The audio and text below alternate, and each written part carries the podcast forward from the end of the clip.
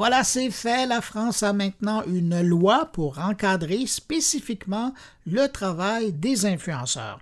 Et euh, on a entendu tellement de choses pendant l'étude de ce projet de loi que je me suis dit que ça serait bien de voir maintenant que c'est une loi, qu'est-ce que ça va changer concrètement dans la réalité, dans le quotidien des influenceurs et ceux qui travaillent avec eux? Alors, qui mieux que l'éditrice en chef du site Genre d'Internet pour nous faire le portrait? Moi, je connais pas mieux. Alors, on y va de ce clic, la rejoindre à Paris. Bonjour, Myriam Roche. Bonjour, Bruno. Myriam, donc, euh, c'est fait, c'est officiel. On en avait déjà parlé, mais je voulais voir maintenant que c'est une loi, qu'est-ce que ça change dans le quotidien des influenceurs et, des, boîtes qui travaillent avec euh, ces gens-là? Eh ben, comme tu l'as dit, après plus de six mois de discussion entre les agences et les plateformes, ça y est, donc en France, une loi a été votée. Euh, qu'est-ce qui va changer concrètement? Eh ben, pour en tout cas les créateurs qui avaient déjà l'habitude de travailler euh, de manière euh, convenable avec les marques et en toute transparence avec leurs abonnés, il va pas y avoir grand-chose qui va, qui, va, qui va changer, puisque dans ce qui est obligatoire maintenant, mais de ce qui faisait certains déjà, c'est de préciser quand il y a un partenariat rémunéré avec des mentions publicité ou collaboration qui doivent être présentes sur tous euh, les postes. Mais le petit changement, c'est que pour la vidéo, il faut que cette mention soit visible tout au long de la vidéo. Donc, si vous avez une vidéo qui fait 30 minutes et que le partenariat est juste là euh, de, durant les premières secondes, il eh ben, faut quand même voir collaboration euh, commerciale ou publicité pendant les 30 minutes. Donc, ça, c'est le gros changement. Autre gros changement aussi à ce, niveau-là, qui reste encore un peu flou, c'est quand un, créateur de contenu est invité par une marque sur un événement ou lors d'un voyage presse. Et ben dans la loi aujourd'hui, il est précisé que cet influenceur doit aussi le mentionner à sa communauté, donc soit dire qu'il s'agit d'une publicité ou d'une collaboration commerciale, ou certains de ce que j'ai vu aujourd'hui, par exemple, et ben ils mettent bien invitation. J'ai été invité par telle marque pour aller sur cet événement. Donc il y a aussi besoin de voir afficher cette mention là euh, puisque euh, bah, selon euh, les législateurs, quand une marque invite un créateur sur un événement, il y a quand même collaboration derrière. Est-ce que ça va aller jusqu'à inscrire pendant 30 minutes le, fait qu'ils avaient été invités à cet événement-là?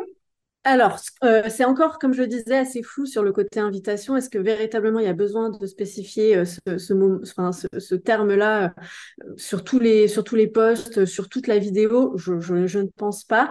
Mais ce qui est inscrit en tout cas actuellement, c'est effectivement, il faut que ce soit précisé tout au long de, la vidéo. Donc, si elle dure 30 minutes, avec l'exemple que je t'ai présenté tout à l'heure, il ben, faut que ce soit présent pendant 30 minutes. Donc ça, c'est un des gros changements. Le partenariat doit être euh, clairement euh, inscrit sur les publications.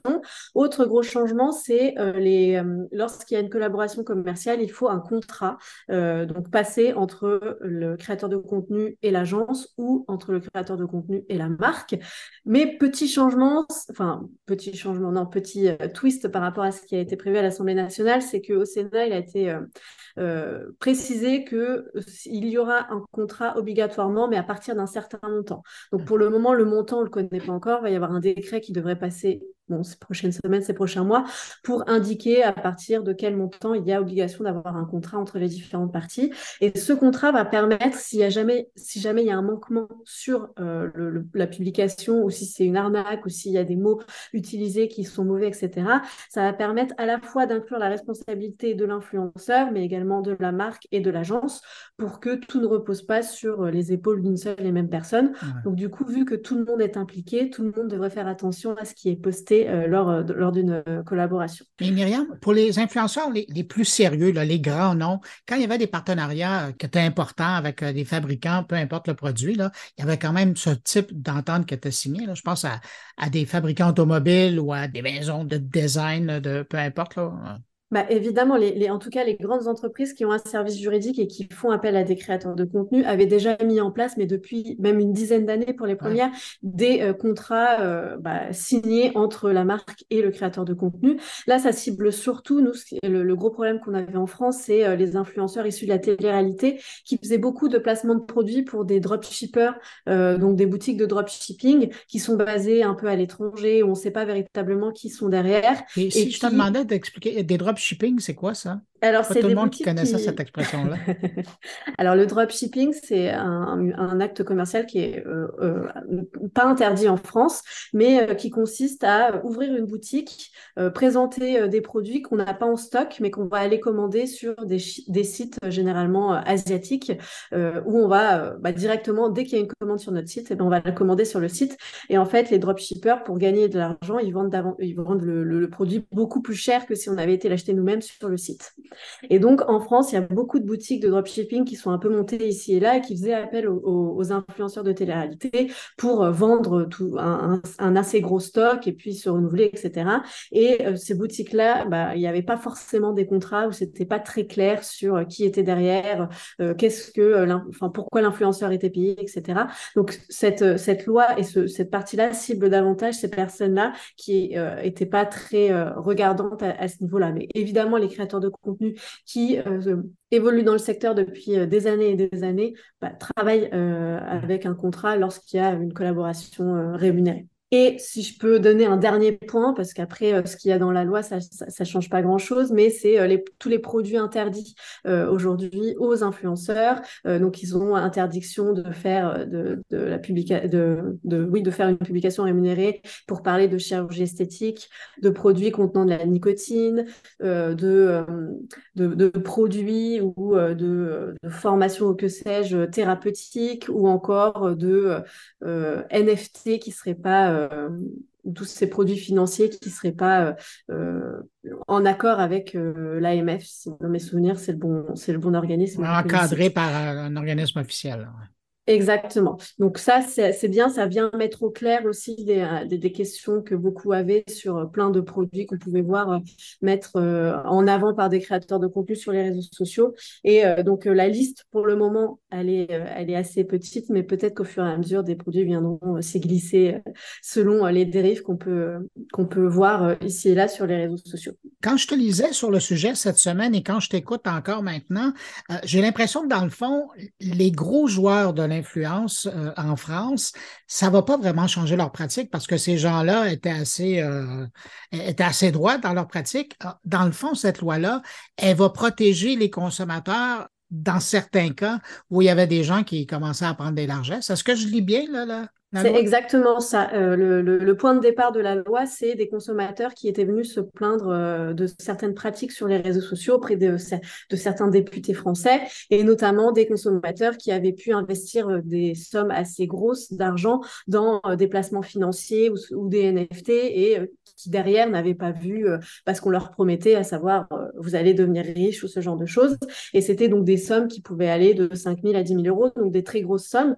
Et avant tout, le point de départ de cette loi, donc comme je le disais, c'est effectivement d'aller protéger les consommateurs et de faire en sorte que les arnaques qu'on pouvait voir ici et là sur les réseaux sociaux soient bah, déjà puni, c'est-à-dire que euh, les personnes qui mettent en avant ces, ces, euh, ces, euh, ces collaborations, il y ait un impact derrière, puisqu'elles n'ont pas le droit de faire tout et n'importe quoi sur les réseaux sociaux, mais aussi de, de, montrer aux consommateurs qu'ils sont entendus, puisque certains, ça fait des années qu'ils dénoncent les arnaques issues d'influenceurs, alors sur des produits peut-être un peu moins risqués que les placements financiers, comme des produits pour cheveux, des, des, des, produits de, de beauté, ou encore des vêtements reçus et qui ne ressemblent pas du tout à ce qu'ils avaient commandé. Bon, là, c'était des, petites sommes, mais quand même, c'était des arnaques. Et donc là, on, était passé à un stade qui était devenu beaucoup trop gros et où il fallait véritablement euh, véritablement agir. Et d'ailleurs, cette semaine, euh, la DGCCRF, donc en France, c'est l'organisme euh, où on peut euh, signaler et qui, et qui encadre un petit peu les, bonnes pratiques, a, listé le nom des influenceurs qui avaient, été, qui avaient reçu une injonction pour mauvaise pratique. Donc maintenant, on peut également se faire afficher sur les réseaux sociaux et via directement le gouvernement, enfin cet organisme de gouvernement, si jamais on, fait mal les choses. Donc ça y est, il y a enfin des risques. Oui, ça, c'est l'affichage de la honte. On ne veut pas se retrouver là. Quand on s'est reparlé les autres fois, puis je te lisais parce que euh, tu couvres ça au quotidien, là, on sentait toujours qu'il y avait une appréhension des influenceurs euh, par rapport au projet de loi. Et puis, c'était tout et n'importe quoi, là, parce que dépendamment de quel député parlait du projet, euh, à un moment donné, ça s'arrêtait plus. Maintenant que la loi, elle est connue, maintenant qu'elle est passée, comment ils vivent ça? Comment tu vois ça en général? Euh, moi, je trouve que la plupart des créateurs de contenu sont assez sereins vis-à-vis de cette, euh, de, cette loi, c'est-à-dire que c'était, euh, ils avaient effectivement peur que le secteur de l'influence soit beaucoup trop encadré par rapport à ce qui peut être fait ailleurs. Et là, ils sont quand même rassurés de voir que ce qu'on leur demande, c'est d'être totalement transparent avec leur communauté, ce qui, encore une fois, pour certains, c'était déjà le cas. il y avait aussi une, une peur de la part des agences et des plateformes, donc qui mettent en relation les marques et les influenceurs, puisque elles aussi sont concernées par, par cette proposition de loi, et elles aussi avait peur que euh, bah, y ait beaucoup trop d'encadrement et que ça, euh, ça, ça, ça, bah, ça, soit beaucoup plus compliqué de mettre en place des campagnes, etc. Donc je dirais que l'ensemble des, acteurs de l'influence sont quand même assez rassurés par rapport à cette loi, même s'il y a certains points qui posent question, notamment comme je le disais tout à l'heure sur euh, les invitations aux événements. Mm-hmm. si on lit explicitement dans le texte, on pourrait penser que par exemple des journalistes pourraient eux aussi être, bah, faire partie de cette loi-là, puisqu'ils ils peuvent avoir une influence sur les réseaux sociaux et peuvent être à des événements. Mais après en avoir parlé avec certains avocats, pour eux, il n'y a pas, il y a pas, il y a pas de question et euh, c'est, assez clair euh, à ce niveau-là. Donc voilà, je dirais qu'ils sont assez rassurés et que ceux qui ont un petit, peut-être un petit peu peur, c'est ceux qui n'avaient pas l'habitude d'avoir ce, ces pratiques, euh, enfin, de, d'être transparent et, de faire des placements de produits qui ne soient pas des arnaques. Ah, finalement, on peut saluer les élus qui ont écouté l'industrie parce qu'il y a eu plusieurs consultations qui ont été faites et il faut croire qu'ils ont été entendus. Alors, ils ont été entendus et surtout, euh, après le, premier vote à l'Assemblée nationale, je sais qu'il y avait des, créateurs de contenu qui étaient spécialisés dans euh, tout ce qui est euh, placement financier, produits financiers comme les NFT, les crypto-monnaies, etc., qui s'étaient un peu soulevés sur les réseaux sociaux parce qu'il y avait une partie de, de, la loi qui était assez restrictive à ce niveau-là, c'est-à-dire qu'en France, il leur était impossible de nouer des partenariats avec des entreprises, alors que le Sénat a vraiment allégé cette partie-là. Comme je disais, il faut que les organismes soient enregistré au, sein euh, d'un organisme euh, gouvernemental. Donc, c'est beaucoup plus allégé que ce que ça l'était au départ. Et donc, effectivement, les législateurs ont pris le temps d'aller écouter chacune des parties pour vraiment euh, se, bah, ouais, se rendre compte de ce que de ce qu'est véritablement ce secteur-là, puisque c'est pas des spécialistes, hein, c'est des personnes qui ont simplement été sollicitées par des consommateurs à un moment donné. Euh, Myriam, avant de te laisser, parce que je sais que tu suis tout et surtout tu vois tout euh, ce qui se fait sur les réseaux sociaux, tu as parlé cette semaine d'une nouvelle fonctionnalité qui est utilisée par des influenceurs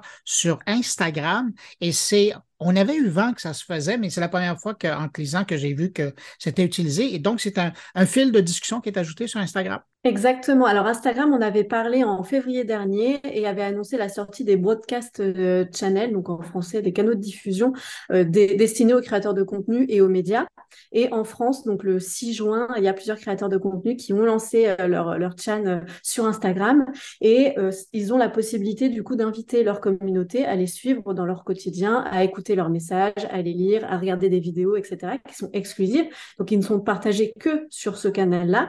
Et la petite particularité, c'est que seul le créateur de contenu peut parler dans ce, dans ce channel et il peut également inviter des personnes à, à, parler ou à réagir avec lui. Mais les abonnés, ceux qui les suivent, ne peuvent, ne peuvent simplement que répondre par des emojis à certains messages ou répondre à des, à des, à des sondages que le créateur peut lancer ici et là. Donc, c'est vraiment tout, au, tout début, euh, Instagram avait lancé ça et avait réfléchi à cette nouvelle fonctionnalité pour permettre aux créateurs de euh, nouer davantage de liens avec leur communauté et faire en sorte que euh, bah, ce lien perdure dans le temps, même quand on a une très grosse communauté. Donc, à voir comment est-ce que euh, ces créateurs vont, vont l'utiliser ces, prochains jours. Là, ça vient tout juste d'être lancé, donc ils sont encore au taquet, mais peut-être que ça va un petit peu baisser au fil du temps. Mais c'est intéressant parce que pour utiliser une expression qui viendrait de la langue de Shakespeare, j'ai l'impression que ça crée un safe zone pour les influenceurs parce qu'ils peuvent parler, être encore plus présents que, par des vidéos, des photos, et puis ils n'ont pas le risque de se faire euh, rattraper par euh, des gens qui les aiment pas. Exactement, bah, c'est un peu comme ça aussi que certains l'ont défini, c'est euh, un espace où euh, je vais pouvoir vous partager un peu plus de ma vie privée, montrer ce que je ne montre pas aux autres, euh, aux autres abonnés, parce que vous qui me suivez sur, cette, sur ce channel-là, bah, vous êtes vraiment ceux qui sont intéressés par moi, ma personne, et ce que je peux faire. Après, ce, ce, ce channel est quand même assez mis en évidence dans le profil des créateurs mmh de contenu, puisqu'il est directement lisible en bio sur Instagram et il suffit de cliquer pour accéder, pour accéder au channel. Donc, ça peut être une safe place, à voir encore une fois comment est-ce qu'ils vont l'utiliser et est-ce qu'ils vont véritablement y partager dessus. Et puis, ça sera probablement un élément qui pourrait être commercialisé ou monétisé. Euh, À bientôt. Hein. Exactement. Je pense que c'est aussi l'objectif d'Instagram, peut-être à terme. Donc, on va suivre ça de près. Intéressant.